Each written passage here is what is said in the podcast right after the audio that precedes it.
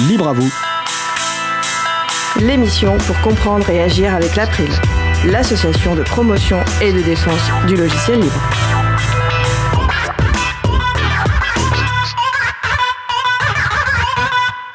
Bonjour à toutes, bonjour à tous. Euh, Rendez-vous au Café Libre ce mardi pour débattre autour de l'actualité du logiciel libre et des libertés informatiques. C'est le sujet principal de l'émission du jour.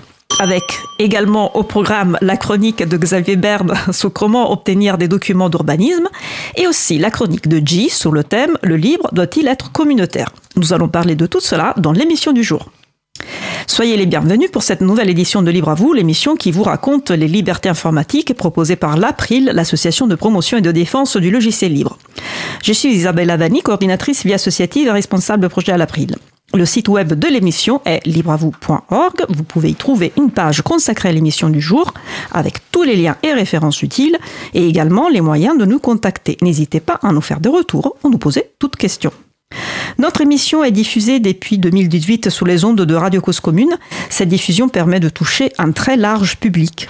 Radio Cause Commune fonctionne grâce à l'engagement des bénévoles, 100 personnes salariées, mais a bien sûr des frais de fonctionnement. Et la radio fait face actuellement à des gros soucis pour payer les factures de fin d'année et début d'année 2024. Nous vous encourageons, si vous le pouvez, à faire un don pour permettre à Radio Cause Commune de continuer à exister et pour nous permettre aussi de continuer à proposer notre émission auprès d'un large public. Si vous nous écoutez via la bande FM ou le DAB+, aidez Cause Commune à passer ce cap difficile et à faire vivre votre radio locale. Pour nous aider, rendez-vous sur le site causecommune.fm et cliquez sur le bandeau d'appel au nous. Nous sommes mardi 21 novembre 2023, nous diffusons en direct, mais vous écoutez peut-être une rediffusion ou un podcast à la réalisation de l'émission pour sa première, Élise Verchéry, avec le soutien, si besoin, euh, de Julie Chemard. Bonjour Élise, bonjour Julie. Bonjour à tout le monde. Nous vous Bonjour, souhaitons, belle émission. nous vous souhaitons une excellente écoute. Cause commune, la voix des possibles. 93.1 FM et en DAB+, en Ile-de-France. Partout dans le monde sur causecommune.fm et sur l'appli Cause Commune. Pour participer à notre conversation, 09 72 51 55 46 et aussi sur causecommune.fm, bouton de chat, salon libre à vous. Nous allons commencer par la chronique de Xavier Berne, Découvrez le droit d'accès aux documents administratifs. Xavier Berne, ancien journaliste et actuel délégué général de la plateforme associative Madada, madada.fr. Le thème du jour, obtenir des documents d'urbanisme. Bonjour Xavier. Bonjour. Donc tu nous parles de comment obte- obtenir les documents d'urbanisme. À toi la parole. Ok, merci. Effectivement, je vais vous parler aujourd'hui d'autorisation d'urbanisme. Alors ne prenez pas peur. Il y a vraiment des choses en fait très concrètes derrière ces fameux documents euh, et en fait des choses qui nous concernent toutes et tous, euh, de la construction de bâtiments, des maisons, des usines, des écoles, des hôpitaux, des immeubles, il y aura aussi des, implantations de routes ou d'éoliennes. Euh, derrière les autorisations d'urbanisme, il y a aussi de plus petits travaux. Je pense par exemple à votre voisin qui aurait peut-être installé récemment une piscine dans son jardin, même si je vous l'accorde, c'est pas trop la saison. Euh, il faut savoir que du coup, les mairies délivrent chaque année de très nombreuses autorisations d'urbanisme, et notamment des permis de construire et des déclarations préalables, comme on dit dans le jargon administratif. Alors peut-être qu'à première vue, tout ça peut paraître assez euh, banal, anodin, mais euh, pourtant, en fait, euh, on se rend compte que nos administrations détiennent des documents qui peuvent être vraiment essentiels pour une association qui, par exemple, voudrait se mobiliser contre un projet d'autoroute, ou même pour un particulier qui estimerait que les travaux qui ont été faits par son voisin lui portent préjudice. La question qu'on se, po- euh, la question qu'on se pose désormais, c'est comment obtenir ces documents? Effectivement, euh, on a la chance en France d'avoir euh, ce qu'on appelle le droit d'accès aux documents administratifs. Ce droit, il n'est pas nouveau, il découle de la Déclaration des droits de l'homme euh, et du citoyen de 1789, donc c'est quelque chose d'assez ancien, mais qui permet aujourd'hui à tout citoyen d'obtenir une multitude de documents publics qu'on dit documents administratifs. Alors malheureusement, ce droit est trop peu connu et pourtant c'est dommage parce qu'en fait il est vraiment gratuit et à la portée du plus grand nombre dans le sens où il n'y a pas besoin de formalisme particulier, il n'y a pas besoin de se justifier ni de, de donner de justificatifs particuliers. La partie la plus délicate, en fait, c'est d'identifier les documents à demander à l'administration. Et tout à l'heure, on parlait donc d'autorisation d'urbanisme. Donc, en fait, les autorisations de type permis ou déclaration préalable en elles-mêmes, c'est un petit arrêté qui donne assez peu d'éléments. Mais par contre, en fait, il y a plein de documents à côté qui vont permettre d'avoir, euh, d'obtenir, en fait, plein d'informations très intéressantes. Et En particulier, euh, quand il y a un permis de construire, on fait aussi une demande, un dossier de demande de permis de construire qui, lui, est communicable à tout un chacun et qui va permettre d'avoir vraiment plein d'informations très intéressantes sur les opérations qui viennent d'être validées par les pouvoirs publics. Dans ce dossier-là, on retrouve notamment le détail des travaux, les plans, euh, les matériaux choisis, parce qu'il y a souvent des notices descriptives, il y a potentiellement des conclusions d'experts, des avis de services instructeurs, par exemple, on entend souvent parler des architectes des, des bâtiments de France, les ABF, s'ils ont, sont intervenus sur un dossier de permis de construire, par exemple, leur avis qui a été émis est communicable. Ça veut dire que vous avez tout à fait le droit de le demander et de l'obtenir pour en prendre connaissance. Euh, alors tout n'est pas forcément euh, ouvert. Ne prenez pas peur si vous avez vous-même euh, déposé une demande de permis de construire. Par exemple, votre numéro de téléphone ou votre adresse mail ne va pas être communiqué à n'importe qui. Et c'est pareil, on ne peut pas obtenir des documents qui sont parfois un petit peu sensibles, un peu secrets. Je pense par exemple sur des plans qui pourraient révéler l'emplacement d'une salle des coffres pour une banque. Mais voilà, ceci dit, en pratique, euh, la quasi-totalité des documents liés aux autorisations d'urbanisme sont accessibles à tous sans justification particulière. Tous ces documents peuvent donc être obtenus euh, très facilement en théorie, oui. Il faut vraiment prendre quelques minutes pour envoyer sa demande par courrier ou par mail ou encore plus rapide, et je vais faire un petit peu de publicité en utilisant notre plateforme associative Madada. Juste quand vous faites votre demande, il est vraiment important de prendre le temps de bien situer votre demande. Euh, dire que vous demandez euh, telle pièce, par exemple le dossier du permis de construire, et de dire euh, dans l'idéal que c'est le tel numéro de permis de construire, parce que c'est souvent un numéro qui est affiché sur les panneaux qui annoncent les travaux, ou même des fois ça peut être affiché aussi en mairie. Après, si vous n'avez pas cette information-là, c'est pas gravissime, vous pouvez dire que du coup vous demandez le dossier de permis de construire de lié à la construction de tel bâtiment en telle année, et en principe, ça doit pouvoir suffire. Par rapport à cette histoire de comment formuler sa demande, pour vous aider, on a publié sur notre forum un modèle de demande pour les documents d'urbanisme qui reprend et qui précise un petit peu là tout ce que je viens de vous expliquer. Une fois que votre demande a été envoyée, donc par mail, par courrier, c'est très libre tout ça, l'administration dispose d'un délai d'un mois. Un mois pour vous répondre et euh, vous envoyer les documents qui ont été sollicités. Alors ça, c'est plutôt en théorie, parce qu'en pratique, il y a parfois des administrations qui répondent pas toujours ou qui ont besoin d'un petit peu de temps. Donc euh, voilà, après, c'est à, vous de voir euh, si vous avez envie d'être consignant ou pas. Toujours est-il que si au bout d'un mois, vous n'avez pas de réponse ou qu'on vous refuse l'accès aux documents, vous avez la possibilité de saisir la CADA, qui est une autorité administrative indépendante qui fait en fait office de médiateur entre les administrations et les citoyens dans ce type de litige. Là aussi, c'est gratuit et c'est assez facile d'exercer un recours devant cette, euh, autorité indépendante. Euh, rassurez-vous, prenez pas peur sur ces documents. La doctrine est vraiment très bien établie. C'est de longue date qu'on sait que tous les documents dont je viens de vous parler sont communicables à tous et il est rare qu'il y ait vraiment de grosses difficultés. Est-ce que ça concerne également les documents de type euh, plan local d'urbanisme? Tout à fait. Je me suis concentré euh, pour l'instant sur ce qui pouvait a priori euh, aider vraiment des associations ou des particuliers sur des dossiers individuels, parce que voilà, j'avais plutôt en tête des gens qui s'opposaient à certains grands projets ou qui cherchaient un petit peu à comprendre pourquoi les, pouvoirs publics avaient pris telle ou telle décision sur des, grosses opérations d'urbanisme. Mais euh, les documents type PLU, donc plan local d'urbanisme, sont également communicables et de la même manière, tous les documents qui vont entourer ces PLU sont également communicables.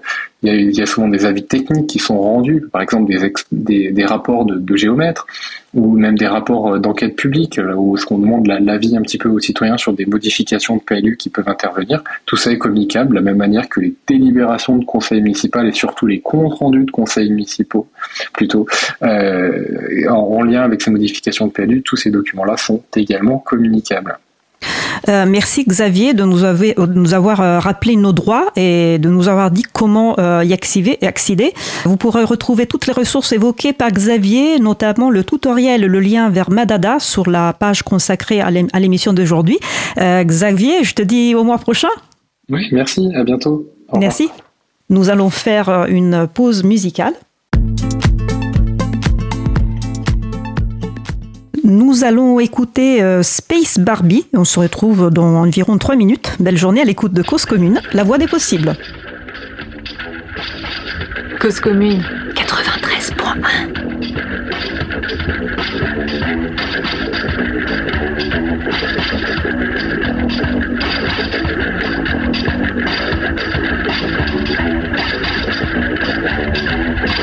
you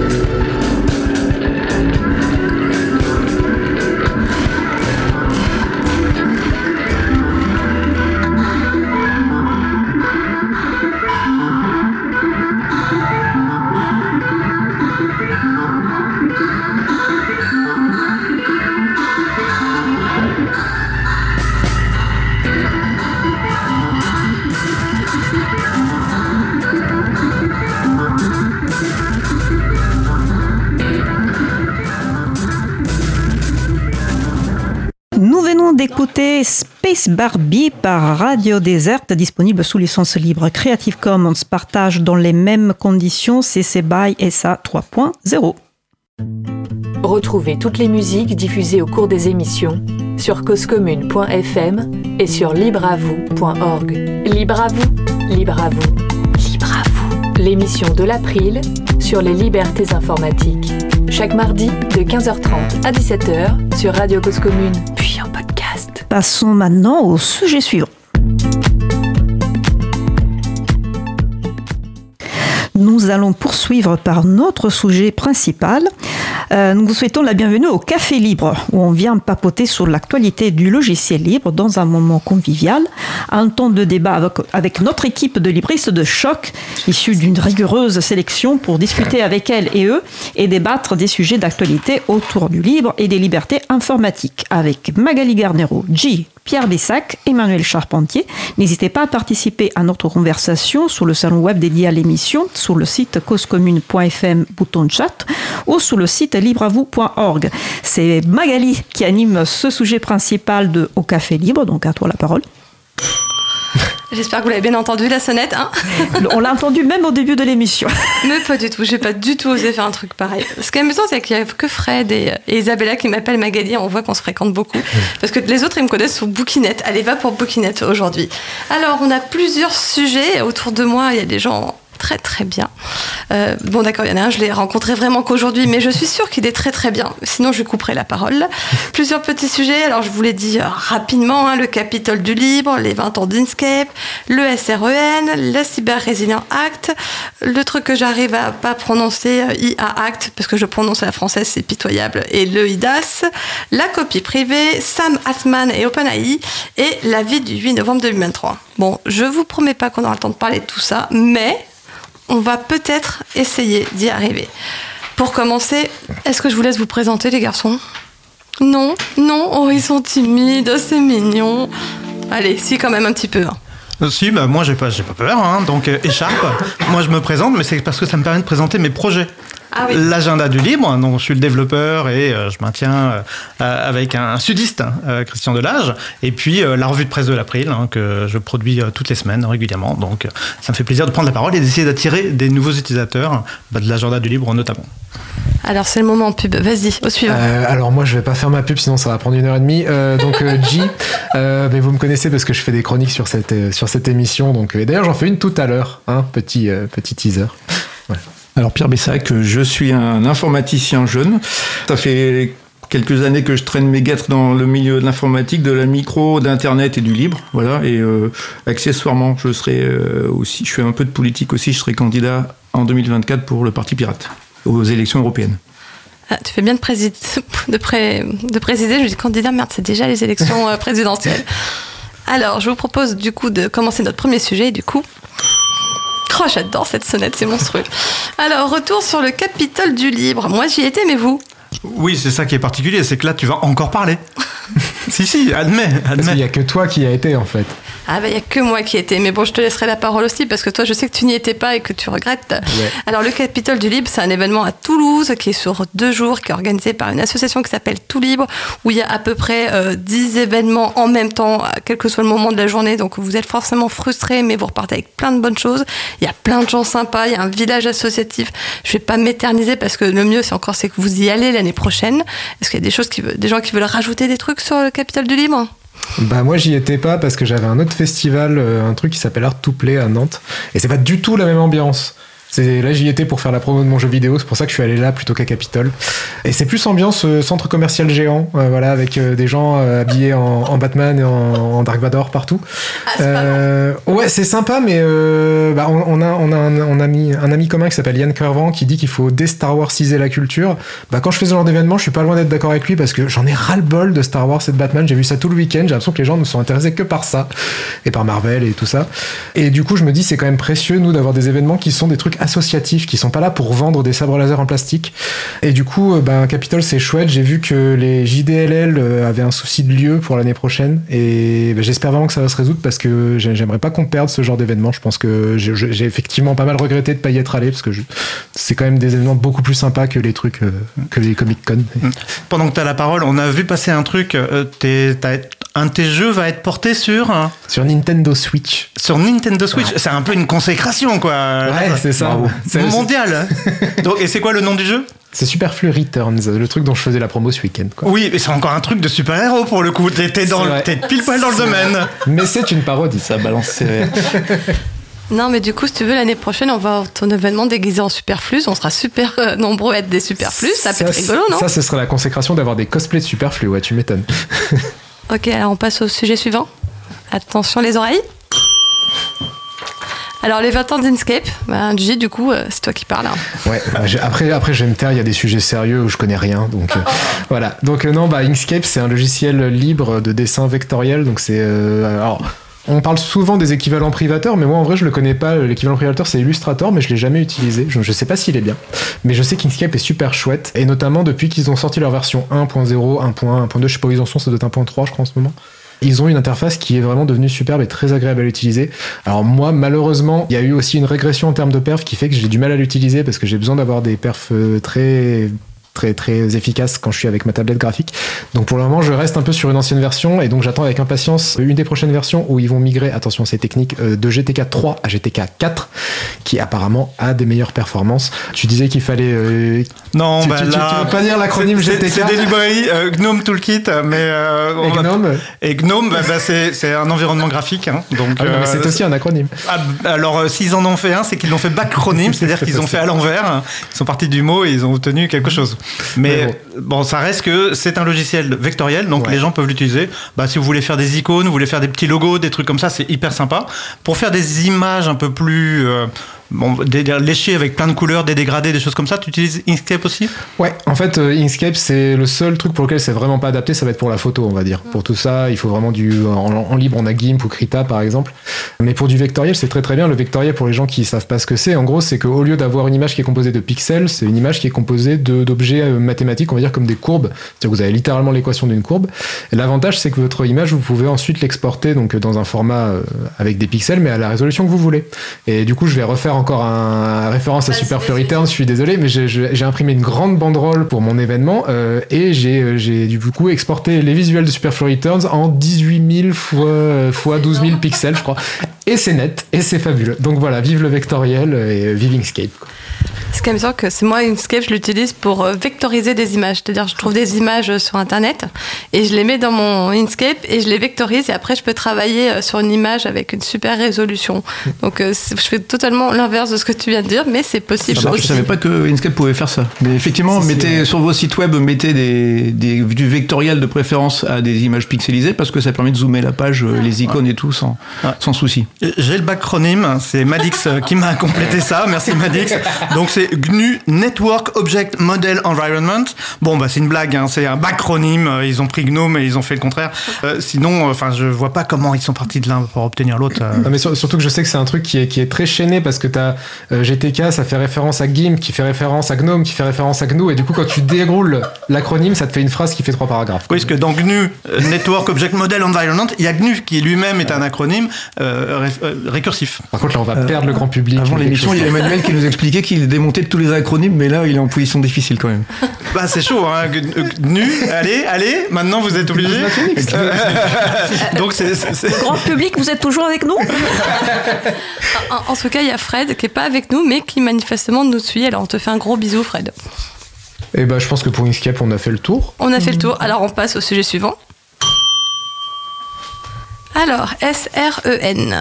Donc ça, c'est un sujet qu'on aborde euh, depuis pas mal de temps euh, sur l'émission de radio. On a reçu des gens très bien pour en parler. Mais Pierre, tu avais peut-être une petite anecdote rigolote à nous raconter. On est à toi. Alors, attends, acronyme hein, avant. Alors, SREN, acronyme- ça veut dire, c'est pas de l'informatique, mais c'est la loi visant à sécuriser et réguler l'espace numérique. C'est une loi d'initiative gouver- gouvernementale. Alors, elle a été abondamment euh, démontée dans, dans, dans tous les sens du terme, d'ailleurs, dans, dans une émission précédente.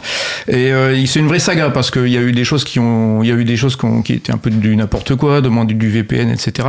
Euh, enfin, interdire les VPN, pardon. Et euh, là, elle euh, se prend un taquet de l'Union européenne, mais il y avait un, tout un volet sur le cloud et notamment l'obligation d'hébergement des services cloud en France pour certains services euh, liés à la santé, par exemple. Donc il y a eu une polémique là-dessus. Les startups de santé françaises ont dit oulala, il y a un amendement qui nous arrange pas du tout parce que ça va nous obliger à héberger nos données en France. Ce que le régulateur a souhaité euh, demander pour des raisons de, concurrence en fait et pour éviter que tout le monde parte chez les, Google, Microsoft, etc. Les infrastructures états-uniennes notamment.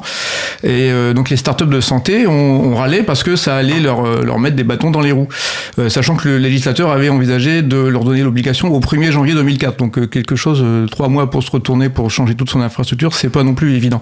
Mais parallèlement, en parlant de ça sur, sur Twitter, quelqu'un m'a notifié une vidéo d'une de ces startups de santé bien connues qui s'occupent de rendez-vous médicaux et qui utilise du libre derrière donc une base de données qui s'appelle Postgres, qui est une des meilleures bases de données libres et qui, qui stocke toutes les données sensibles en fait de la startup. Donc elle est, il se trouve que c'est hébergé chez un gros fournisseur états-unien, mais en pratique, à 95%, euh, c'est quelqu'un qui pourrait, c'est une société qui pourrait très bien euh, réimporter euh, ces données sur moyens propres, ce qu'elle fera peut-être à terme une fois qu'elle aura atteint la masse critique suffisante. Donc en fait c'est plutôt positif pour le libre parce que bien que les, les sociétés au niveau business se battent pour garder les mains libres au sens littéral, disons, elles peuvent quand même à terme, d'ici 10 ans, il n'est pas impossible d'imaginer que l'infrastructure soit effectivement hébergée en, en Union européenne.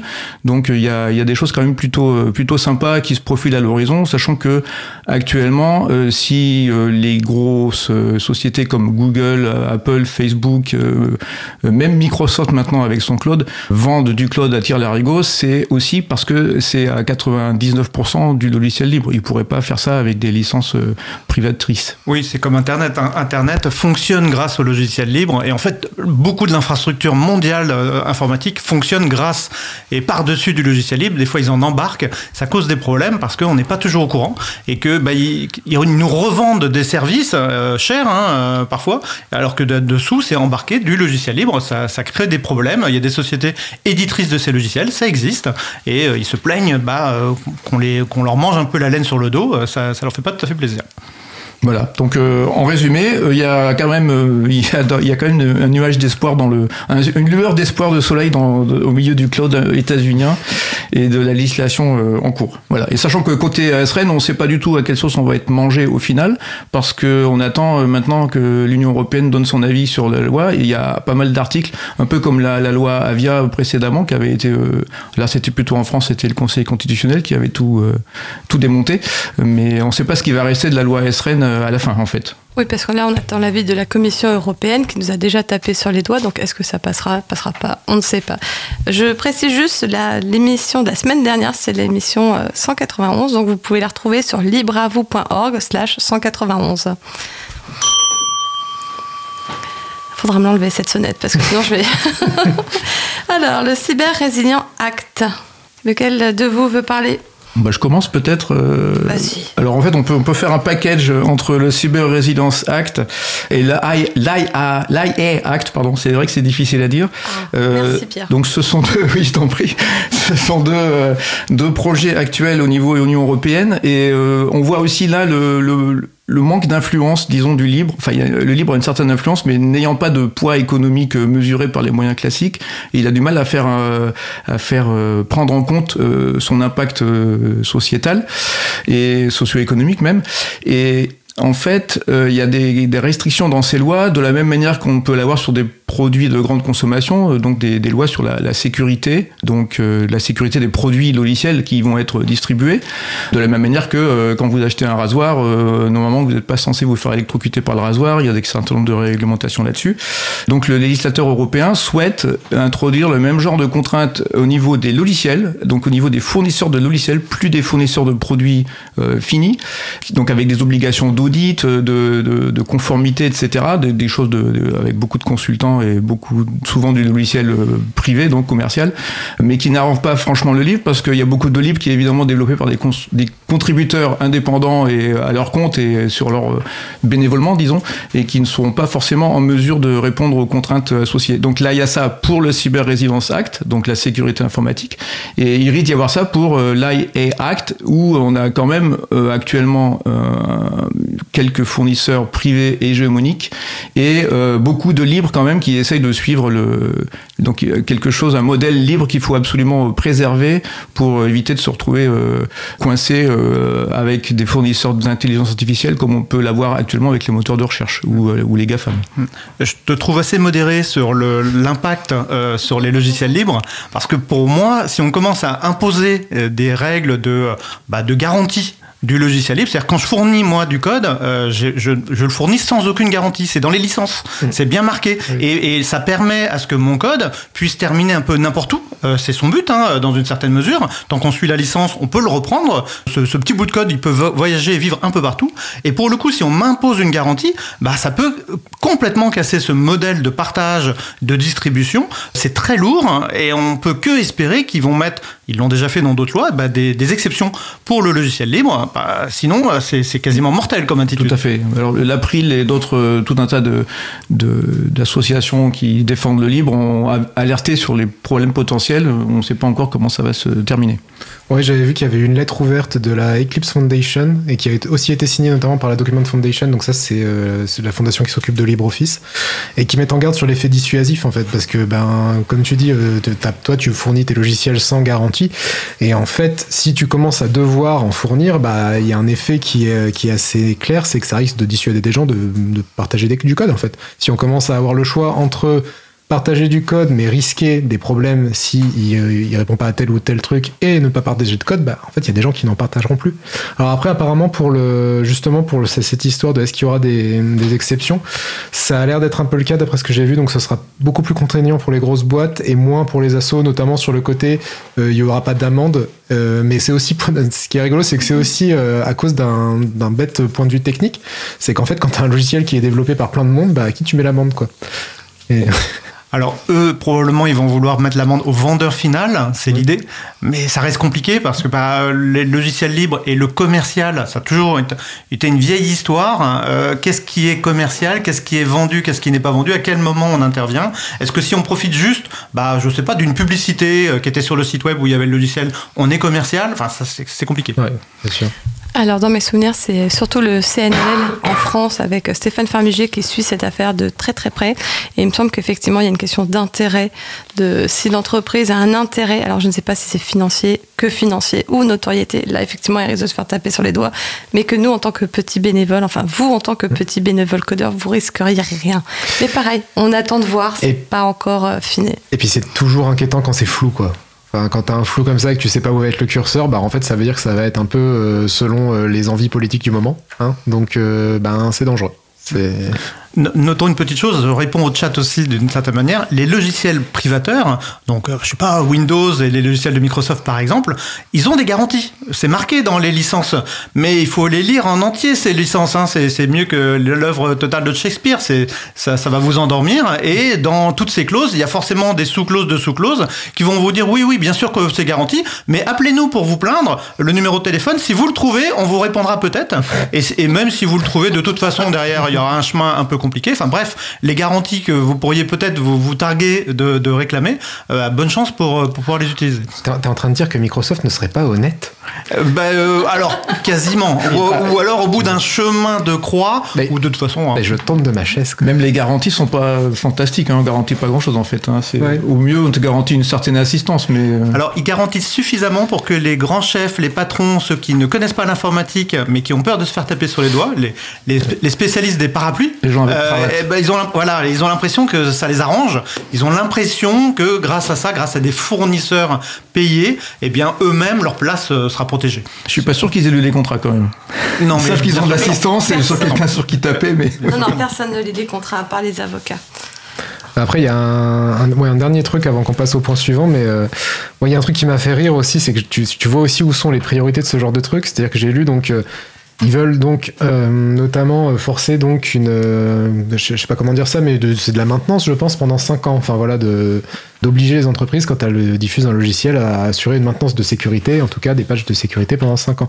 Et c'est précisé, sauf s'il est prévu que le produit comportant des éléments numériques soit utilisé pendant moins de 5 ans. La période de maintien en condition opérationnelle ne doit pas être inférieure à 5 ans. Donc en gros, là, on est typiquement pour faire plaisir aux entreprises genre Apple et compagnie qui font de l'obsolescence programmée à faire des téléphones qui renouvellent tous les ans Et tout le monde trouve ça normal. Enfin, je veux dire, moi, ça, ça, ça me tue parce que même d'un pur point de vue euh, environnemental, euh, tout ça, c'est déjà n'importe quoi. Et là, en plus, on leur dit non, mais ok, mais si vous voulez faire de l'obsolescence programmée, vous serez pas concerné par la loi, ça va. T'es méchant, ils essayent de s'adapter au public. euh, ils se sont dit, bon, bah, c'est pas comme les architectes qui ont des, des garanties aussi, des garanties décennales ou euh, je, je ne sais plus de les, les durées. Oui, euh, une maison, euh, Ouais. il faut garantir qu'elle va tenir debout pendant une durée un peu plus longue que 5 ans. Bah, ils ont dû se dire que pour les logiciels, il y avait bien un truc, quelque chose, euh, un Ah bah, rapport. Hein. Tu mets une garantie décennale sur iOS, je pense que Apple euh, dépose le bilan le lendemain, quoi. Enfin, je veux dire, c'est. Non, non, laisse-lui au moins 5 ans. Alors, pendant le Capitole du Libre, j'ai donné une conférence sur les dossiers de l'April. Et euh, comment dire, à la fin de la conférence, j'ai un gentil monsieur qui est venu me voir et qui m'a demandé mon avis sur le E EIDAS 2. Et là, je l'ai regardé, je me suis dit, mais qu'est-ce que je lui réponds à ce gentil monsieur parce que je sais même pas de quoi il me parle. Donc, j'ai essayé de bifurquer en disant, bah, sûrement que Étienne Gonu, euh, le chargé des dossiers institutionnels de l'April, connaît. Et là, bah, du coup, je l'ai mis à l'ordre du jour. Donc, bon, alors, qu'est-ce que c'est? Qui peut m'en parler? Bon, je commence. Bon, tu vas commencer et finir, je pense. Alors, euh, EIDAS 2, c'est la mise à jour de. Alors, je ne sais même plus ce que l'acronyme veut dire en fait. C'est Electronic European Identity. Non, vas-y, si tu l'as. Tiens, vas-y, Manu, parce que c'est en anglais. hein. Euh, Electronic Identification, Authentication and Trust Services. Waouh. Authentification, non, il manque un, un- il manque un fi. Euh, bah, authentication en anglais, euh, ça, ça peut marcher. Hein. Ah bon? Bon, Oui. ok. Alors EIDAS 2, c'est la mise à jour de, EIDAS, euh, pas 1 d'ailleurs, euh, la loi euh, précédente qui date de en, gros 2014. C'est une, normalisation des systèmes d'identification en ligne. Alors c'est les choses qu'on utilise pour se connecter à la sécurité sociale, aux impôts, etc. Type France Connect. Donc il y a, une entité administrative qui dispose de nos informations d'identité et qui est en mesure de certifier à une autre administration que on est bien qui on prétend être, euh, sans pour autant euh, balancer toutes les informations euh, qu'ils possèdent sur nous. Ils ne balancent que minimum, ils ne donnent pas notre adresse, notre adresse mail s'il n'y en a pas besoin, ils ne donnent pas notre téléphone, etc. Donc c'est une protection et c'est potentiellement une facilitation de l'accès, de l'accessibilité aux services administratifs en ligne. On n'a pas besoin de redonner à chaque, nouvelle administration avec laquelle on est en rapport, de redonner euh, tout un tas de paperasses pour pour s'inscrire. Le problème, c'est qu'évidemment, ça implique des constitutions de fichiers d'État, euh, donc potentiellement accessibles et détournables peut-être par la police, peut-être par euh, d'autres d'autres entités. Jamais on peut avoir confiance dans Donc, nos institutions, euh, monsieur. Jamais nos institutions ne, ne contournent, ne, ne contreviennent à la loi. Il y a eu une histoire sur la, la police récemment, sur la vidi- euh, vidéo euh, surveillance. je Protection crois. La- ouais. euh, Attention à qu'on reconnaissance faciale. Bref, pas de gros mots. Donc EIDAS 2 euh, vise à étendre ce, ce genre de procédé pour euh, améliorer un peu. Il y a des, il y a des possibilités euh, assez intéressantes pour euh, améliorer tout ça, notamment par des, des, des applications type application euh, sur euh, téléphone mobile. Mais il y a quelques petits soucis dans EIDAS 2. Alors le problème, c'est que le texte doit être voté le 28 novembre au Parlement européen. Et il a été, euh, les, les eurodéputés n'y ont eu accès que hier en fait. Euh, il y avait absolument, il y avait eu des fuites du texte, euh, mais euh, c'était quasiment impossible de l'avoir.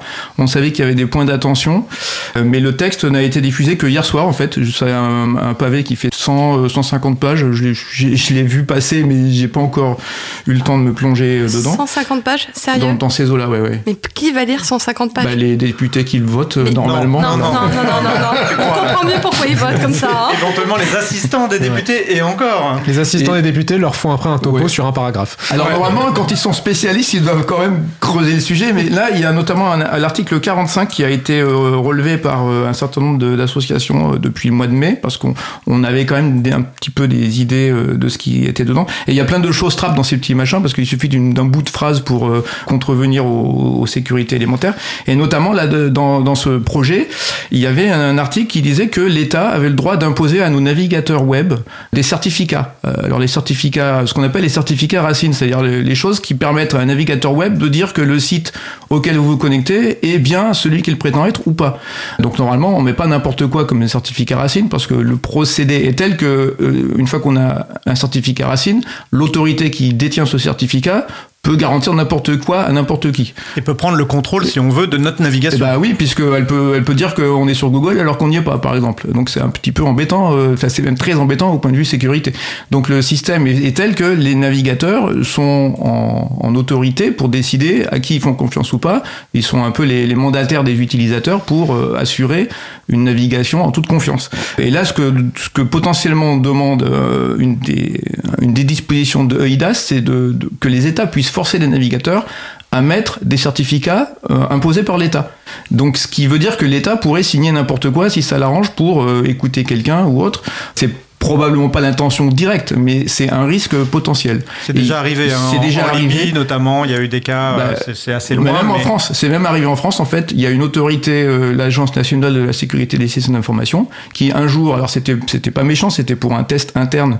Ils ont signé un certificat Google qui était accepté par euh, votre Firefox, hein, votre, votre navigateur, et donc qui permettait en interne, euh, là où ça a été déployé, de faire croire à un poste quelconque, non modifié, que l'utilisateur se connectait à, Google en sécurité, alors que ce n'était pas le cas. Donc euh, promptement, Firefox a retiré le certificat de, de ses certificats de confiance, mais donc il y a eu une action, et la, la EIDAS potentiellement pourrait empêcher ça, pourrait forcer Firefox à garder ce genre de certificat, même après des, bavures de ce type. Donc c'est un point d'attention sur EIDAS. On ne sait pas trop exactement euh, ce qui va être voté au final, mais c'est quelque chose à surveiller. Alors c'est peut-être la quadrature qui va, qui va s'emparer du dossier parce que ça concernerait de la sécurité, de la vie privée, des fuites de données.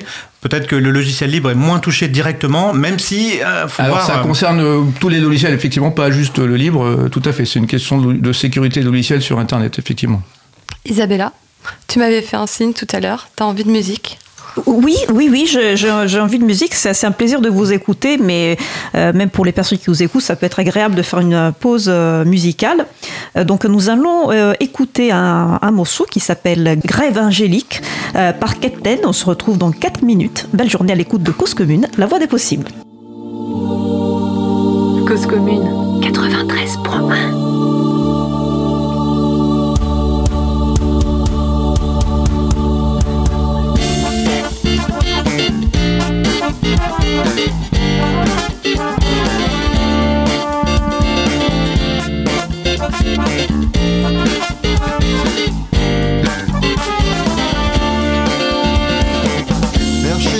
nuages, quelques anges de passage, observer les humains.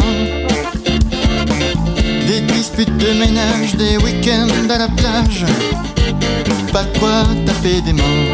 Puis sur la rue, ils virent un attroupement, un cortège bruyant encadré par des agents. Une foule en délire qui marchait sans faiblir, des anges réfléchir. Aussi on a un patron qui nous fait bosser comme des cons pour une bouchée de pain. Même s'il vint coule à flot, on n'a ni arche ni radeau, on n'ira pas très loin. Camarades désolés, on nous ment, on nous spolie. Tous avec moi faisons la grève au paradis.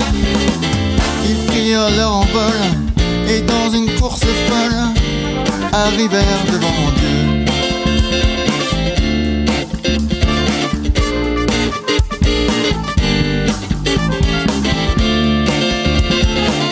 On se laisse marcher sur les ailes, on en a marre de faire du zèle pour un salaire de démon.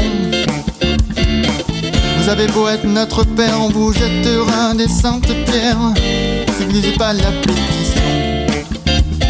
On défilera dans le couloir de la mort. Sans état d'âme, on laissera tous les esprits dormir dehors. Le Seigneur étonné arrêta de jardiner et prit sa plus belle voix.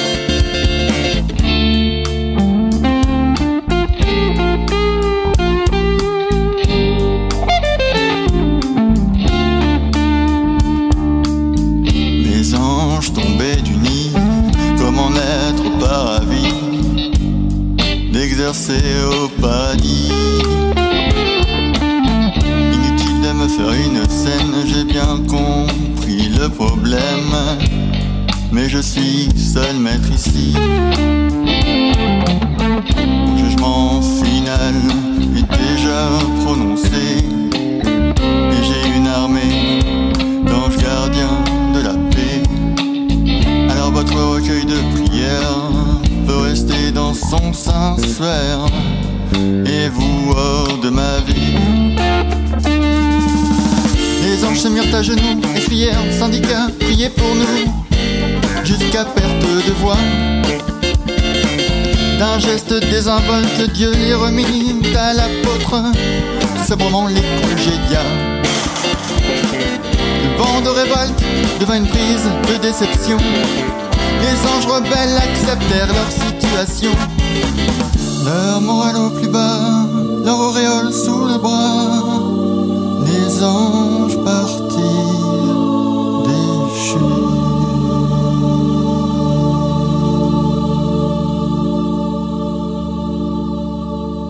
Nous venons d'écouter Grève angélique par Captain, disponible sous licence libre Creative Commons CC BY et SA 4.0. Retrouvez toutes les musiques diffusées au cours des émissions sur causecommune.fm et sur libreavoue.org. Libre à vous, libre à vous, libre à vous. L'émission de l'April sur les libertés informatiques. Chaque mardi de 15h30 à 17h sur Radio Cause Commune.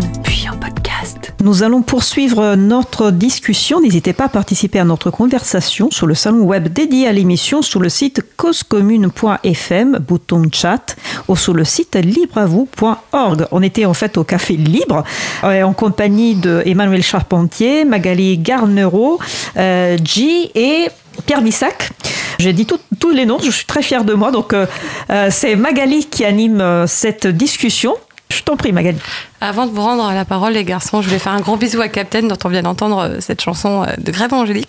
Je me rappelle que c'est celle que j'avais choisie quand on avait fait le parcours libriste avec euh, Isa, et donc bah, je suis super contente de la entendre à nouveau. Alors, le sujet suivant. Je l'emmène avec moi ce soir. C'est la copie privée, dernier round avant la possible taxation des ordinateurs. Qui c'est qui se lance? Bah moi je peux y aller si tu veux. Donc la copie privée pour les gens qui savent pas ce que c'est, c'est euh, c'est une euh, alors c'est pas une taxe, c'est une redevance parce que taxe ça fait un petit peu méchant quand même. Donc c'est sur tous les supports de stockage que vous pouvez avoir, euh, que ce soit un disque dur, des euh, CD, DVD réinscriptibles, des je suppose qu'il y a d'autres de nos jours. Il y a surtout ça des clés USB par exemple. Et ben vous avez une petite taxe qui est là pour compenser un manque à gagner, soi-disant, du fait que vous puissiez copier les œuvres que vous achetez sur d'autres supports. Bon, le- L'exemple, moi, qui me vient souvent, c'est quand j'étais petit, donc euh, en voiture, mes parents, ils mettaient des cassettes, parce qu'on n'avait pas de lecteur CD dans la voiture, et c'était des cassettes qu'ils avaient copiées de CD qu'ils avaient achetés. Bon, bah, ça, typiquement, c'est une copie privée. Alors là où je dis que le soi-disant manque à gagner, c'est que je pense que si c'était pas possible, mes parents se seraient pas amusés à acheter et le CD et la cassette. Je pense qu'ils auraient juste acheté directement la cassette. Mais enfin bon. Donc déjà, bon, le manque à gagner, c'est un voilà. Et le, le truc, c'est que cette copie, du coup, elle, est- elle, elle concerne vraiment tout, tout, tout, euh, tout, n'importe quel disque dur. Moi, quand j'étais en thèse, avait- j'avais un disque dur pour, euh, pour- parce que j'avais pas mal de données à traiter, la thèse informatique. Il y avait une taxe copie privée. Il y avait aucune œuvre qui a jamais été copiée dessus. Mais voilà, taxe copie privée. Et en fait, ce qui est fou, je trouve, avec euh, donc là, l'idée, c'est que euh, maintenant, ça, ça va même concerner les ordinateurs. Voilà, en gros, ils essaient de l'étendre à tout et n'importe quoi. Donc ça concernait pas tout au départ. hein. Oui, oui, non, non, Ah, c'est étendu de plus en plus. Mais c'est pas ridicule parce que si ça concerne les ordinateurs, ça va aussi concerner les ordinateurs qui font du, enfin, qui sont réemployés. Il y a, là aussi, il y aura une taxe. Ah, mais absolument, oui, oui. Ah oui, donc- on donc, va en euh, parler, ça, on peut en parler des heures là. En, en fait, c'est- en- en fait, le, le truc, c'est que cette taxe, elle est vraiment ridicule parce que la, la- la copie, enfin moi je, je suis désolé, mais la, la vraie copie privée, j'ai l'impression que c'est un truc qui se fait quasiment plus. Enfin voilà, bon, le, le truc de copier euh, des CD sur cassette, déjà clairement, ça se fait plus. Bon, moi j'avoue que ça, ça m'arrive quand j'achète un CD d'un artiste que j'aime bien de le convertir en format numérique pour l'avoir sur l'ordinateur. Mais Sur clé USB peut-être. Oui, mais, mais du- du- enfin, je pense que je suis une exception. Combien de personnes savent ripper un CD, quoi? Enfin, je veux dire, c'est- c'est c'est- c'est quand même pas la majorité des gens. Ça a pas mal disparu coup, avec euh, le, le streaming notamment. Ouais, c'est ça, ça, ça veut dire quoi, absolument. ripper Bah, pour le ripper, grand du coup, public, c'est euh, c'est, euh, bah, convertir un, un CD dans un format numérique type euh, MP3, OGG ou autre. Et donc, ce qui fait que la copie privée, pour moi, c'est quand même un truc qui est devenu assez marginal. Euh, le truc vraiment, en fait, qui est vraiment taxé par ça, c'est la copie pas privée, justement. C'est ce, qu'on- ce que les ayants droit appellent le piratage, c'est-à-dire le fait de, là, pour le coup, de partager des œuvres avec euh, des gens qui ne les ont pas achetées. Sauf que ça, en fait, c'est illégal, donc on peut pas taxer un truc illégal. Donc, moi, Ils de, essayent. enfin, je veux dire, soit euh, on taxe la copie privée, qui du coup est un truc qui n'existe quasiment plus et c'est débile, donc euh, supprimons cette taxe. Soit on taxe le piratage, mais c'est illégal, donc c'est n'importe quoi. Donc si vous voulez garder cette taxe pour taxer le piratage, ok, mais foutez-nous la paix sur le piratage. Alors, on arrête avec Adobe. Bah, alors en fait, euh, moi j'aurais une vision encore plus cynique que toi sur la question. C'est que c'est justement parce que le, le streaming, donc la, la lecture directe, en fait, sans stockage, euh, se développe et que ça fait disparaître. On achète de moins en moins de clés USB pour ça. On achète plus de cassettes euh, audio, évidemment. On achète plus de cassettes VHS, euh, ni de DVD gravables, ni rien. Et donc, en fait, l'assiette de la copie privée diminue. Donc, les ayants droit qui n'ont rien à faire de la légitimité du truc trouvent tous les moyens pour trouver des nouvelles façons de prélever. Alors, en théorie, eux, ils parlent de rémunération, c'est même pas une redevance, mais ça les énerve qu'on parle de redevance. Donc, parlons de redevance. Parlons de taxes. ils arrêtent pas de pinailler là-dessus. Donc, en fait, oui, ils essayent de passer. Euh, là, ils ont, euh, lors de la loi Rennes, donc la loi réduction de l'empreinte environnementale du numérique, qui voulait favoriser euh, l'utilisation de smartphones, enfin de de téléphone, d'ordiphone, euh, c'est le mot français euh, consacré théoriquement, euh, donc voulait favoriser l'utilisation de, téléphones recyclés, donc pour évidemment réduire le, les achats de matériel neuf et enfin, valoriser au maximum le matériel. Donc ces, téléphones-là n'étaient pas soumis à la, à la redevance. pas la deuxième fois. Euh, la deuxième fois, non, parce que euh, euh, eh bah, théoriquement, c'est sur la durée de vie du matériel. Donc l'acheteur initial la paye, et puis une fois qu'il il cède le téléphone à quelqu'un d'autre, s'il est racheté par quelqu'un d'autre, normalement, c'est déjà payé, on va plus le payer deux fois. Comme la TVA. Mais donc, en fait, il y avait une règle qui disait que cette redevance était due sur la première, le premier achat de l'appareil.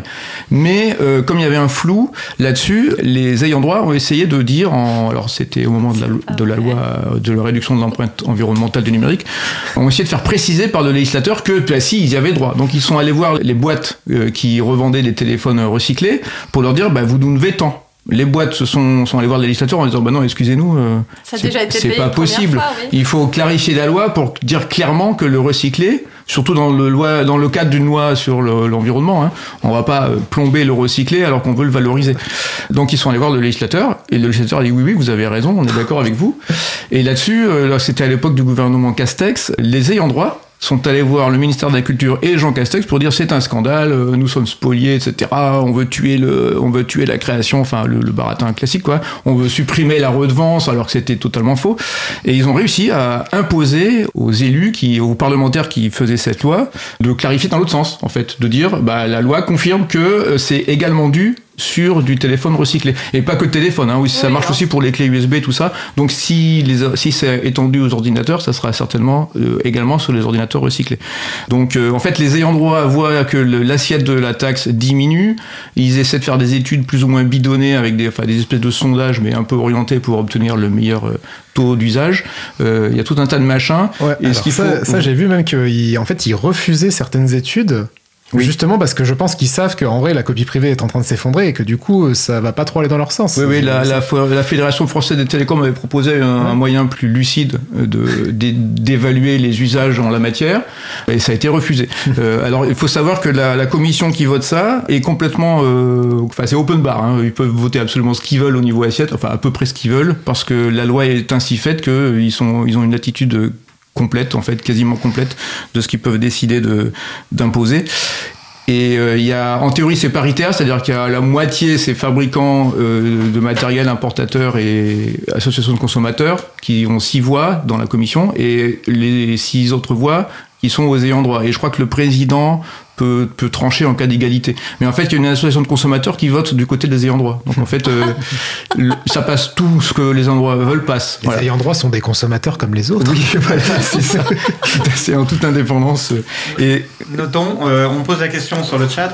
Le, les payeurs de l'assiette, euh, ce sont les consommateurs, les acheteurs de matériel. Vous achetez un appareil photo numérique qui contient un petit support de stockage pour, pour stocker les photos. Eh bien, vous payez en fonction de cette taille et il me semble que les montants ne sont pas anodins, euh, notamment parce que bah, les espaces de stockage ont beaucoup augmenté et que les taxes, euh, enfin cette taxe était basée sur l'espace lui-même, donc avec l'augmentation des volumes, bah ça n'a fait que grossir les montants dus.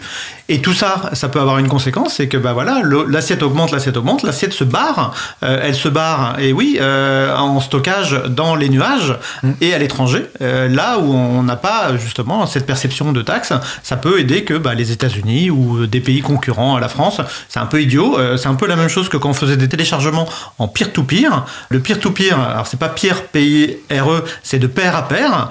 Euh, ce téléchargement de pair à pair, c'était une technique très très efficace pour télécharger des contenus à plusieurs pour s'entraider les uns les autres. Donc c'était vraiment très très euh, efficace et plutôt éthique, je dirais.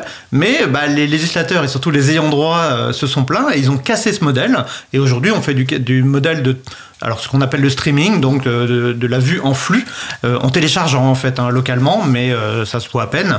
Et effectivement, ils ont cassé un modèle qui était plutôt vertueux techniquement et humainement, parce que bah, simplement, ils avaient un, appât au gain qui était euh, intense, bien trop intense, pour supporter ces mécanismes plutôt positifs. Alors il est question également d'étendre ce, truc-là au, comment on appelle ça, le, quand tu fais pause sur ta télévision pour euh, euh que tu vas aux toilettes. non, oui, au, diffusion décalée ou je sais pas. l'espèce de pause qui permet d'enregistrer deux minutes d'émission pour que tu puisses euh, ne rien rater lorsque tu vas faire ta cuisine ou lorsque tu vas aux toilettes. Euh, donc ils veulent également faire payer des droits là-dessus. Donc et également, alors ce qu'il faut savoir, c'est que seuls les consommateurs puisque a priori les entreprises vont pas faire de copie privée ou très très peu, seuls les consommateurs sont assujettis à cette taxe. Mais euh, les professionnels qui achètent euh, des, clés USB ou autres euh, dans, le commerce grand public vont la payer également Ils peuvent se demander, demander un remboursement. En pratique, c'est tellement compliqué que personne ne le fait. Donc il y a, y a, des surtaxations qui sont dues, qui sont, qui sont versées et qui sont jamais remboursées.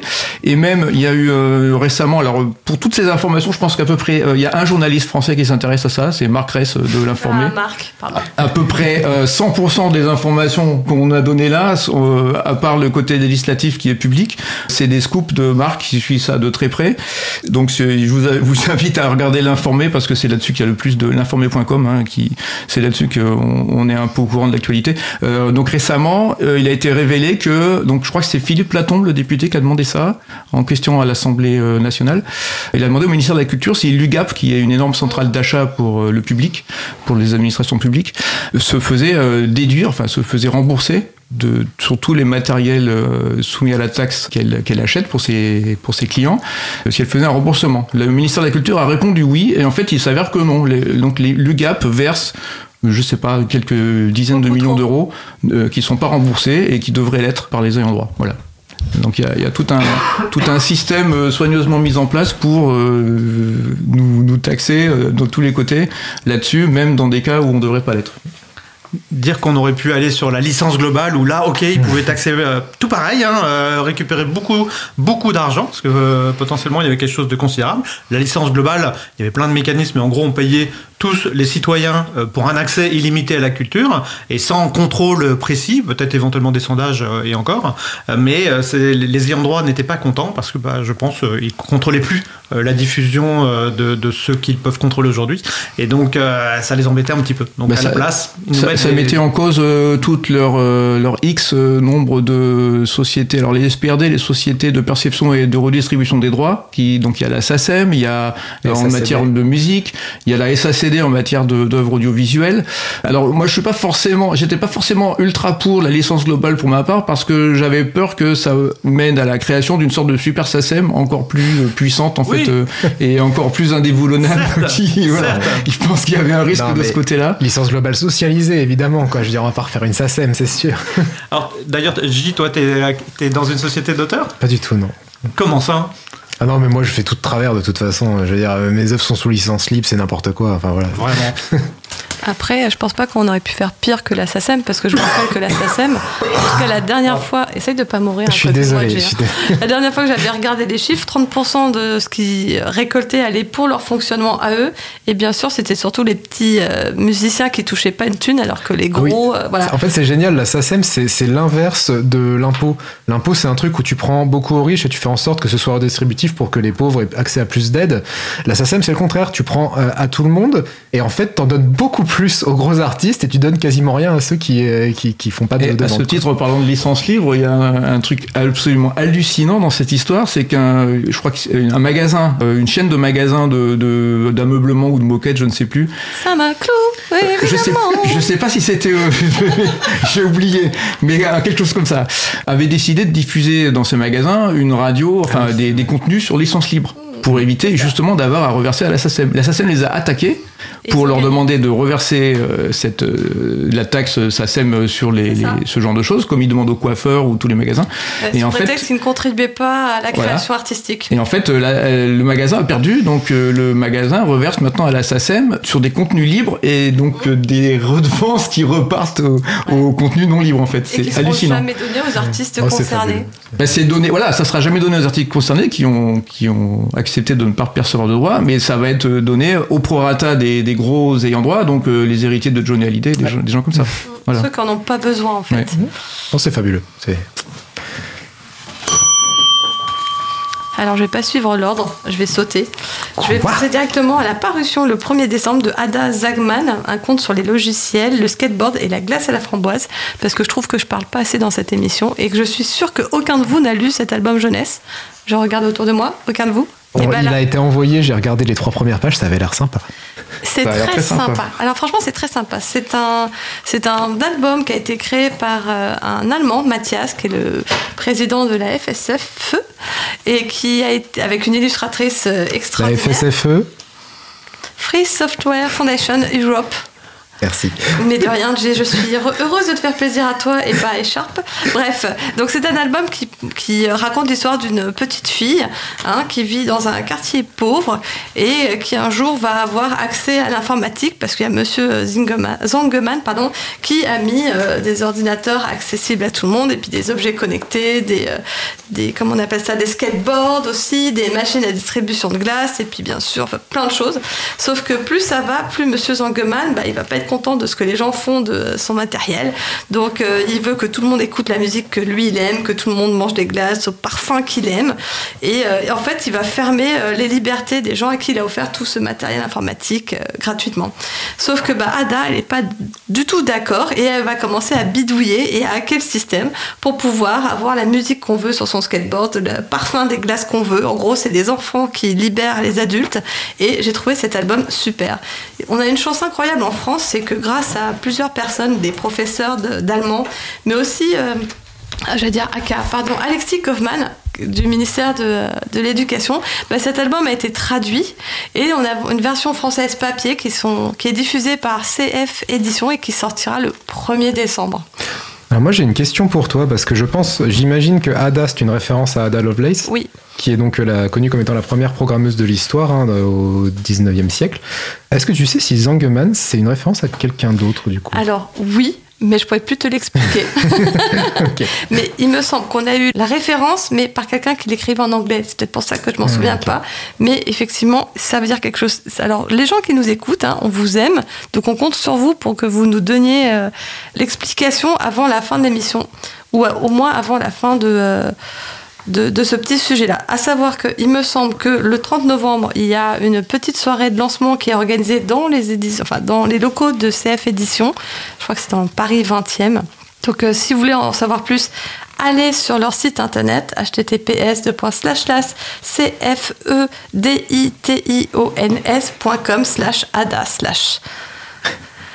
Alors je regarde euh, le, chat pour savoir si on a eu euh, la définition. Non, toujours pas. Bon, du coup, c'est un petit album que, euh, qui coûte pas super cher, qui est une super bonne idée à s'offrir à Noël. En plus, les dessins sont vraiment trop mignons. Bon, d'accord, je suis, je suis pas objective, mais franchement, non, si, si, c'est trop mignon. Je suis sûre que tout le monde sera d'accord avec moi.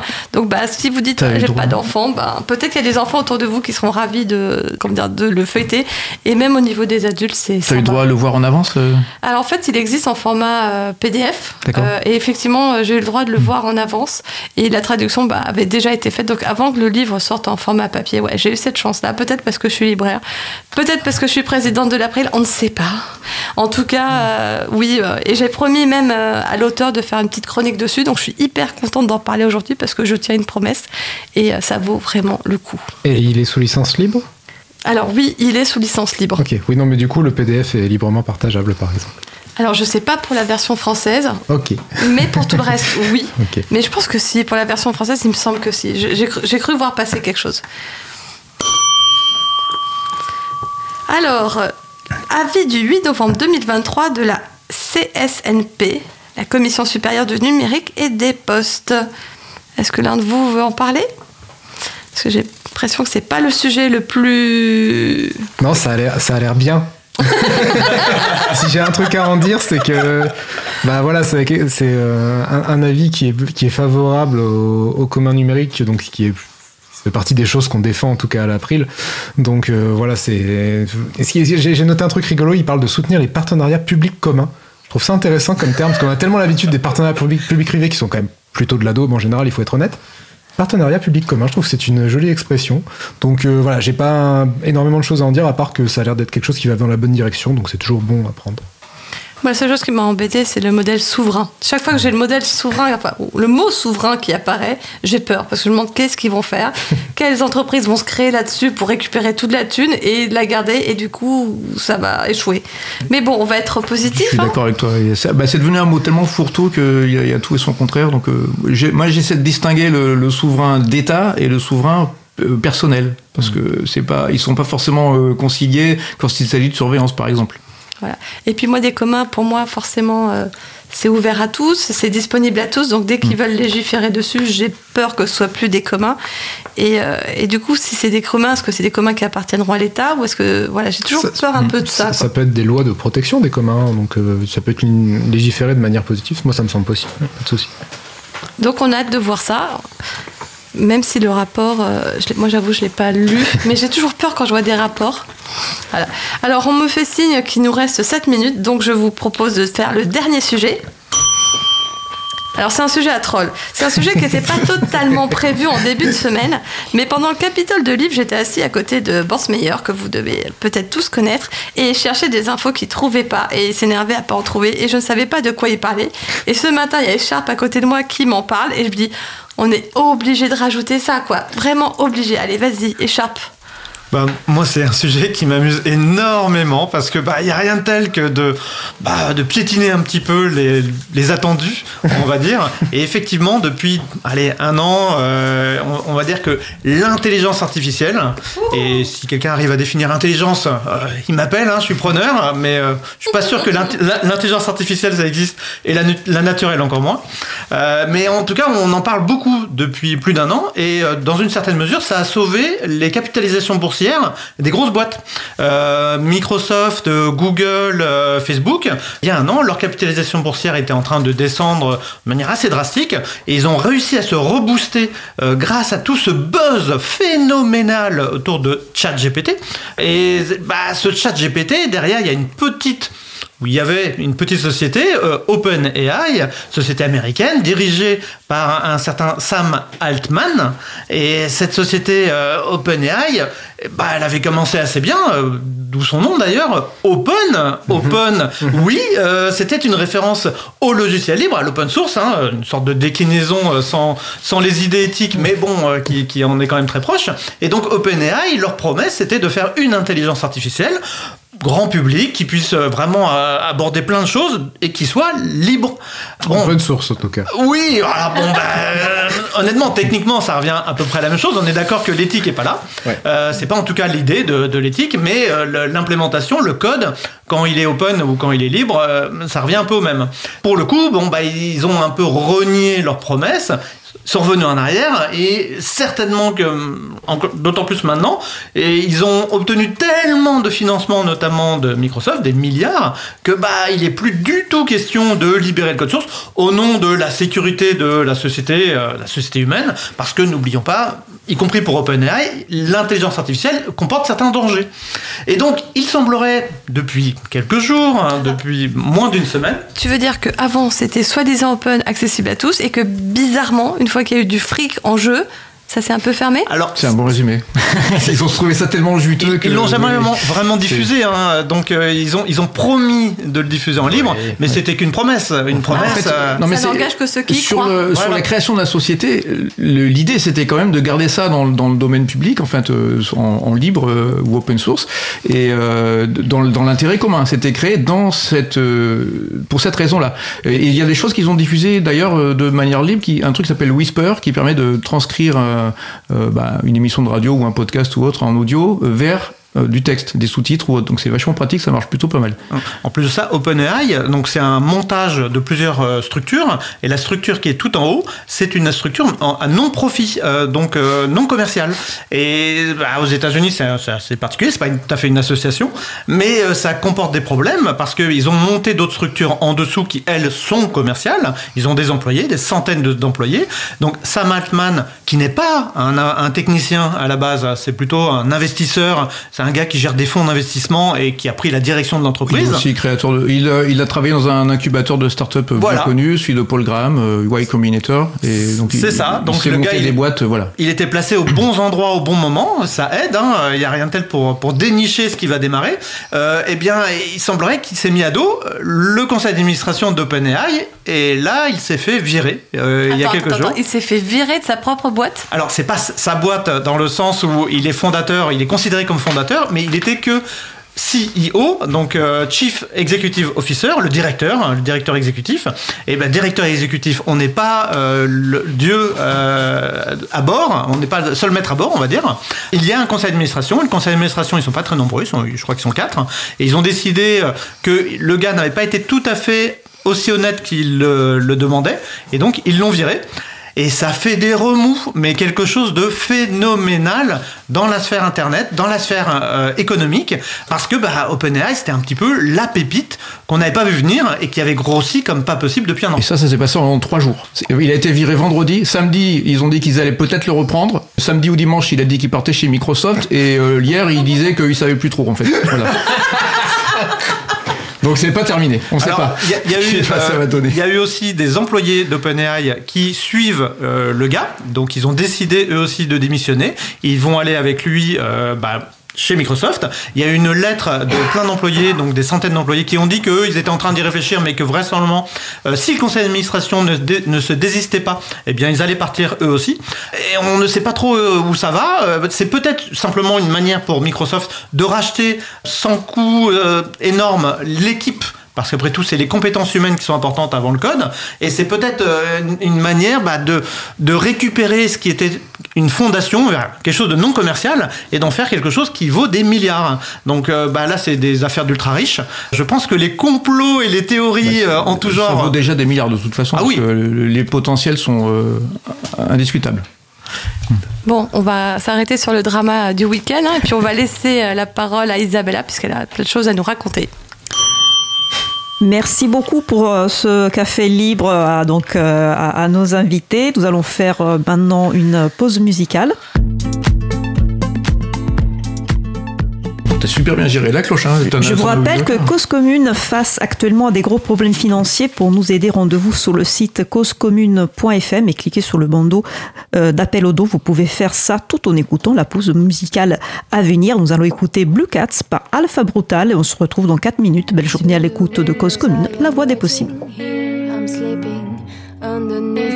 Empty shadows, Cause commune 93.1 I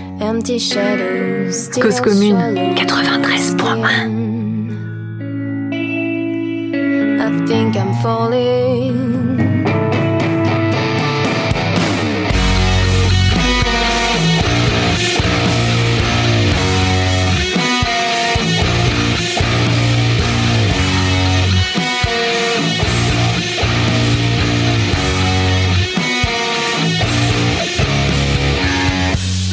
my private bedroom, I shiver all alone.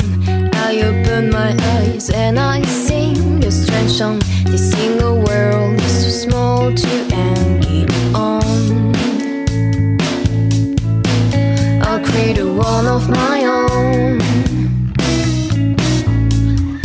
Where the buckets will be hauling when I scream. Like the flowers growing down the street, which speaking words in motion that I can't really explain. Cause it's a senseless fear.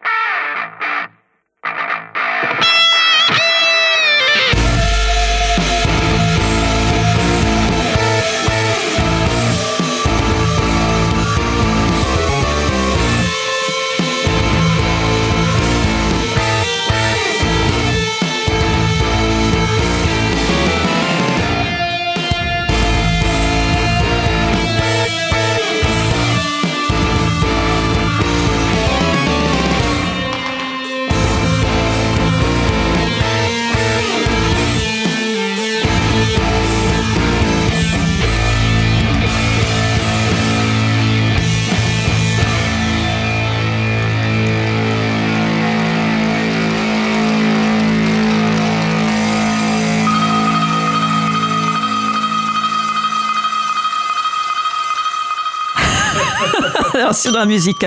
Nous venons d'écouter Blue Cats par Alpha Brutal, disponible sous licence libre Creative Commons CC BY et SA 3.0. Retrouvez toutes les musiques diffusées au cours des émissions sur causecommune.fm et sur libreavoue.org.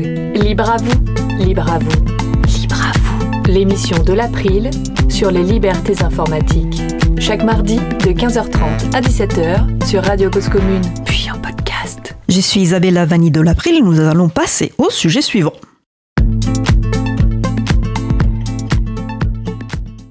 Nous allons poursuivre avec la chronique euh, de G, auteur du blog BD Grisbouille, euh, qui vous expose son humour du jour, euh, des frasques des GAFAM en mode numérique, en passant par les dernières lubies anti-internet de notre classe politique. Il partage ce qui l'énerve, l'interroge, le surprend ou l'enthousiasme, toujours avec humour. L'occasion peut-être derrière les boutades de faire un peu d'éducation populaire au numérique. Le site de G Grisboule toutattaché.net. Le thème du jour, le livre doit-il rester communautaire? G est participé à la discussion euh, au Café Libre, donc il est déjà sur place. Eh oui, salut à toi, public de Libre à vous. Enfin, effectivement, ça fait une heure que je parle, donc salut quand même. Mais quand on parle de libre, et particulièrement de logiciel libre, on pense souvent à un logiciel développé en commun, le partage et l'ouverture du code permettant théoriquement à n'importe qui, ayant les compétences pour, de contribuer. On a même souvent tendance à confondre logiciel libre et logiciel communautaire, comme si ces deux caractéristiques, la, la, licence libre et le développement contributif, étaient deux facettes indissociables d'une même pièce. Pourtant, si on reprend la définition la plus commune du logiciel libre, hein, celle de la Free Software Foundation, la notion de communauté n'est pas vraiment présente. Cette définition, je la rappelle, elle parle avant tout de quatre libertés. La liberté 0, celle d'exécuter le programme, peu importe l'usage. La liberté 1, celle d'étudier le fonctionnement du programme et de l'adapter à ses besoins. Là, c'est bien la notion de source ouverte, hein, qui est le point sur lequel se concentre le mouvement de l'open source. La liberté 2, celle de redistribuer des copies du programme gratuitement ou pas. Hein, libre ne veut pas forcément dire gratuit. Et enfin, la liberté 3, celle d'améliorer le programme et de distribuer ces améliorations au public pour en faire profiter toute la communauté. Ok, bon, on a une petite notion de communauté à la fin, mais c'est plutôt dans le sens de public ou de groupe d'utilisateurs, utilisatrices. En revanche, rien n'indique un développement communautaire. Bon, super, mais ça, quelque part, c'est la théorie. En pratique, force est de constater que le libre est souvent communautaire. Si je vais voir le code source de quelques logiciels libres connus, je peux connaître le nombre de personnes ayant contribué. Alors j'en ai noté quelques-uns. VLC, le lecteur multimédia libre, près de 600 personnes. LibreOffice, la suite bureautique libre, plus de 1200 personnes. Et enfin Linux, le célèbre noyau de système d'exploitation libre, quand même presque 15 000 personnes. À titre de comparaison, le plus grand zénith de France, celui de Strasbourg, ne pourrait pas accueillir l'ensemble des contributeurs et contributrices de Linux avec sa capacité de seulement 12 000 places. Donc oui, pas mal de logiciels libres sont définitivement communautaires, notamment les plus populaires, et en général, plus le logiciel libre est développé depuis longtemps, plus il aura vu passer du monde. Mais parfois, il faut regarder un peu au-delà des chiffres. Comme disait Churchill, je ne crois aux statistiques que lorsque je les ai moi-même falsifiées. Non, c'est pas vrai. En vrai, il a jamais dit ça, hein, mais ça fait toujours classe de citer Churchill. Pour l'exemple, je vais prendre un logiciel libre relativement récent et que je connais bien parce que son développement est géré par Framasoft, une asso d'éducation populaire aux enjeux du numérique et des communs culturels. J'ai nommé PeerTube. PeerTube, c'est un logiciel de diffusion de vidéos libres et décentralisé qui affiche plus de 400 contributeurs et contributrices. Sauf que dans les faits, quasiment 50% des contributions ont été faites par une seule personne, à savoir Chocoboz, le créateur du projet. Des bisous à toi Choco si tu nous écoutes. Et si on prend les 10 personnes ayant le plus contribué à PeerTube, on monte même à 60% des contributions. Donc oui, c'est communautaire, mais faut être honnête, si tu retires la poignée de personnes les plus impliquées, bah, il va pas en rester grand-chose de la communauté. C'est ce qu'on appelle le bus factor. En gros, est-ce que notre beau logiciel peut continuer 100 heures si telle ou telle personne passe sous un bus? Et PeerTube encore, ça va en s'arrangeant, mais on sous-estime beaucoup le nombre de projets qui reposent quasiment entièrement sur les épaules d'une seule personne. Alors je ne peux pas ne pas citer cette image très populaire extraite du blog XKCD. On y voit une grosse pile de briques très complexes représentant toute l'infrastructure numérique moderne, et tout en bas, une fine brique tient l'ensemble dans un équilibre très instable, petite brique où il est indiqué projet qu'une personne quelconque du Nebraska maintient inlassablement depuis 2003. Bref, un logiciel libre, surtout quand il est petit, c'est souvent une aventure solitaire. Et même quand il est important, une communauté, c'est pas un truc qui apparaît magiquement comme ça et qui se développe tranquillement dès qu'un machin est mis sous licence libre. Je vais vous dire, hein, il y a pire. Des fois, la communauté, c'est un peu la poubelle des entreprises qui veulent se débarrasser d'un logiciel libre sans le dire très franchement. On se souvient des fondateurs de Diaspora, le réseau social libre, qui, après un financement participatif réussi en 2010, ont jeté l'éponge en 2012 en disant, en gros, euh, ouais, Euh, bah Diaspora, euh, maintenant, euh, c'est communautaire. Ciao les gars, démerdez-vous. Ou encore euh, Oracle, qui après avoir racheté Sun Microsystems, annoncera son retrait du développement d'OpenOffice.org. Sachant que c'était Sun Microsystems qui en gérait le développement avant, c'est un peu comme si Mick Jagger annonçait son retrait des Rolling Stones. Bon, alors, dans les deux cas-là, ça s'est finalement plutôt bien passé. Une communauté de développement s'est bien formée autour de Diaspora, et sur les ruines d'OpenOffice.org ont poussé LibreOffice et Apache OpenOffice. N'empêche que la communauté dans le logiciel libre, c'est pas un truc facile, et c'est certainement pas automatique. Et d'ailleurs, je vais vous dire, des fois, c'est peut-être même pas souhaité, en fait. Ah, je vais prendre mon propre exemple. Je publie un logiciel libre qui s'appelle Sausage, un acronyme pour Superfluous Open Source Adventure Game Engine. C'est le moteur de mon jeu vidéo Superflu Returns. Eh bien, figurez-vous que je n'accepte pas les contributions sur ce logiciel. Alors, vous pouvez me remonter des bugs, hein, mais j'ai désactivé l'option qui consiste à soumettre directement des modifications. Pourquoi? Eh bien, parce que mine de rien, gérer des contributions, c'est un vrai boulot. C'est un truc qui demande du temps, de l'énergie, et moi, je préfère réserver mon temps et mon énergie à d'autres trucs. Alors, Sausage reste un logiciel libre. hein. Si vous voulez le modifier, libre à vous de le faire. Libre à vous, vous avez la ref. Libre à vous de le modifier, donc, mais sur votre propre copie, votre propre fork, pas chez moi. Et j'étends aisément ça à l'art libre. C'est pour ça que ma chronique parlait de libre tout court et non juste de logiciel libre. Moi, je publie mes créations BD, blog, livres, etc. sous licence libre. Par contre, désolé, mais en termes de création, je suis plutôt un solitaire, j'aime bien bosser seul. Donc pour ce qui est des contributions, à part pour me signaler des fautes d'orthographe, et j'en fais, merci, mais non merci. Les quelques exceptions, comme le guide du connard professionnel avec mon camarade Pouillou, ou les quelques articles où je demandais des idées aux gens sur les médias sociaux, elles sont délimitées et finalement très rares. Et c'est aussi la même raison pour laquelle je n'ai pas ouvert les commentaires sur mon blog. Au-delà du fait qu'un commentaire positif vous fait sourire 5 minutes et qu'un négatif peut vous plomber une journée complète, gérer des commentaires, faire de la modération, c'est un gros taf. Et c'est pas le mien, moi je suis auteur, c'est tout. Que ce soit auteur de logiciels libres de BD ou de blog, le raisonnement est le même. Je suis pour que les gens soient libres et que mes productions respectent les fameuses quatre libertés, mais j'ai aucune envie d'assumer toute la charge que représente la gestion de contributions. Et je vais même aller plus loin. Personnellement, si on me dit que mes créations doivent accepter des contributions pour être qualifiées de libres, je vous le dis tout net, j'arrête le libre. Pour conclure, hein, le libre, ça permet effectivement la formation de communautés humaines qui essaient d'avancer dans un but commun, et ça c'est vraiment génial. Mais la communauté, c'est un peu comme une relation de couple. Si c'est pas une relation consentie, c'est de la merde. Allez, salut. Ah, c'est la première fois que je suis applaudi pour une chronique. On devrait faire des cafés libres plus souvent. hein. C'était une fin excellente. Mais- Merci J pour cette chronique. Euh, bah, la prochaine, le, le mois prochain. Bah oui. Donc, euh, bah, nous approchons de la fin de l'émission. Nous allons terminer par quelques annonces.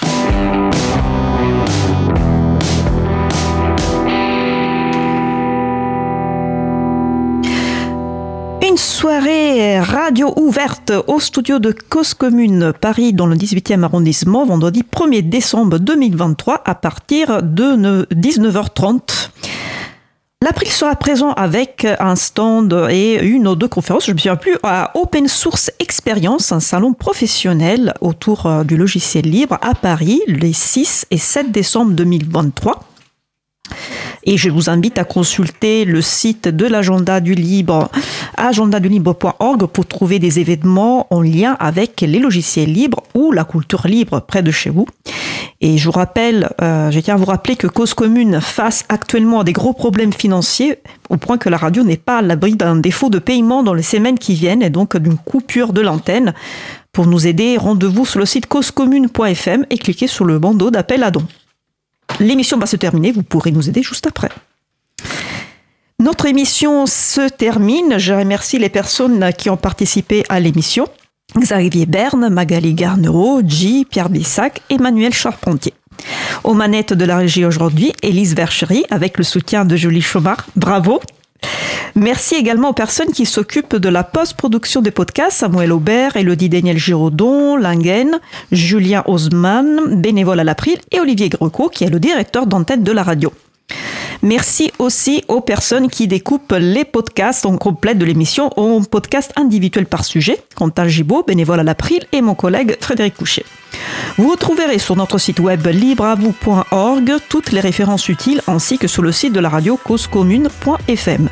N'hésitez pas à nous faire des retours pour nous indiquer ce qui vous a plu mais aussi des points d'amélioration. Vous pouvez également nous poser toutes questions et nous y répondrons directement au lors d'une prochaine émission. Toutes vos remarques et questions sont les bienvenues à l'adresse contact libreavou.org. Si vous préférez nous parler, vous pouvez nous laisser un message sous le répondeur de la radio pour réagir à l'un des sujets de l'émission, pour partager un témoignage, vos idées, vos suggestions, vos encouragements ou pour nous poser une question. Le numéro du répondeur 09 72 51 55 46. Je répète 09 72 51 55 46. Nous vous remercions d'avoir écouté l'émission. Si vous avez aimé cette émission, n'hésitez pas à en parler le plus possible autour de vous et à faire connaître également la radio cause commune, la voix des possibles. La prochaine émission aura lieu en direct mardi 28 novembre 2023 à 15h30. Notre sujet principal sera normalement au cœur de l'April, l'occasion de faire le point sur nos actions passées, en cours et à venir. Nous vous souhaitons de passer une belle fin de journée. On se retrouve en direct mardi 28 novembre et d'ici là, portez-vous bien.